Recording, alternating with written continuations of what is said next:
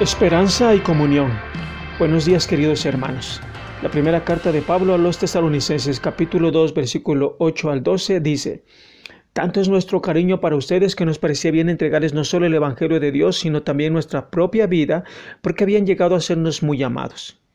Porque se acuerdan, hermanos, de nuestro arduo trabajo y fatiga, que trabajando de día y de noche para no ser gravosos a ninguno de ustedes les predicamos el Evangelio de Dios Ustedes son testigos, y Dios también, de cuán santa, justa e irreprensiblemente actuamos entre ustedes los creyentes. En esto saben que fuimos para cada uno de ustedes como el Padre para sus propios hijos.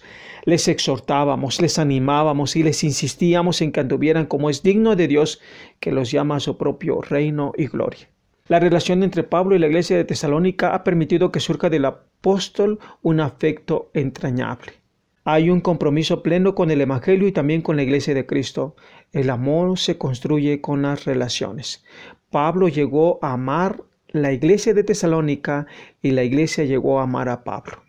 Y es precisamente por ese amor que Pablo decide enviar a Timoteo para alentar y fortalecer la fe de los tesalonicenses. La labor de todo pastor debe estar basada en las relaciones fraternales. Se es pastor no por el título que alguien pueda otorgar, sino por la relación de cuidado y alimentación que hay en la iglesia. La manera en la que el amor entre pastor e iglesia puede crecer es por medio de las relaciones.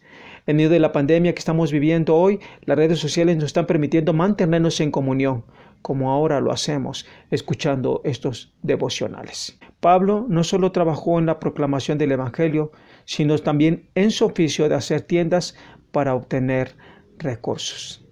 En realidad, Pablo trabajaba arduamente no solo con sus manos para obtener un ingreso, sino también en la proclamación del Evangelio. Un pastor fiel al Señor seguirá trabajando arduamente para que la iglesia de Cristo sea dirigida y nutrida con la palabra de Dios. Tal vez en algunas ocasiones se desanime, pero siempre escuchará la voz de Dios diciendo, esfuérzate y sé valiente. El pastor está en la iglesia de Cristo para nutrirla con la palabra de Dios. Todo pastor se tiene que esforzar por prepararse, buscar la dirección de Dios, dejarse guiar por el Espíritu Santo, que confiar en el poder de Dios para que siga transformando su iglesia. Todo pastor tiene que seguir en la batalla, confiando en la gracia y el poder de Dios para al final poder decir, he peleado la buena batalla, he acabado la carrera, he guardado la fe. La característica de Pablo en su relación con los hermanos de Tesalónica fue la de una conducta santa, justa e irreprensible. Pablo procuró siempre mantenerse consagrado al llamamiento divino, siendo obediente a la palabra y mostrando su obediencia en el trato hacia su prójimo.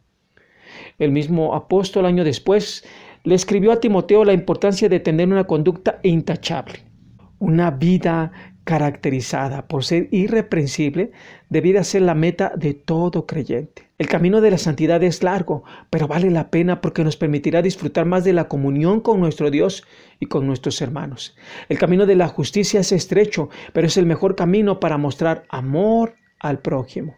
Y el camino para ser irreprensible es sinuoso, pero al final habremos hecho más bien que mal a nuestros seres amados. En la última parte del pasaje leído, la metáfora no es una madre, sino un padre. Así como un padre anima al hijo para emprender una tarea, el apóstol exhorta, alienta e insiste a la iglesia a vivir como verdaderos hijos de Dios. Si nos llamamos cristianos es porque somos fieles seguidores de Jesús.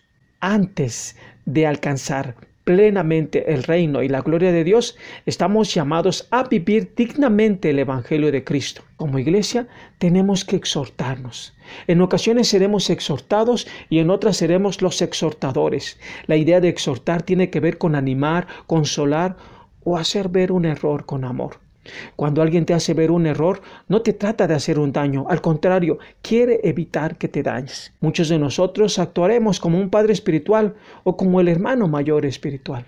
Hermanos queridos, que han crecido y madurado en la palabra de Dios.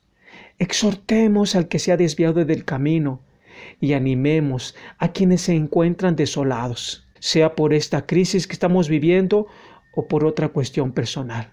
Ayudémonos unos a otros como la familia que somos, hermanos amados de Dios.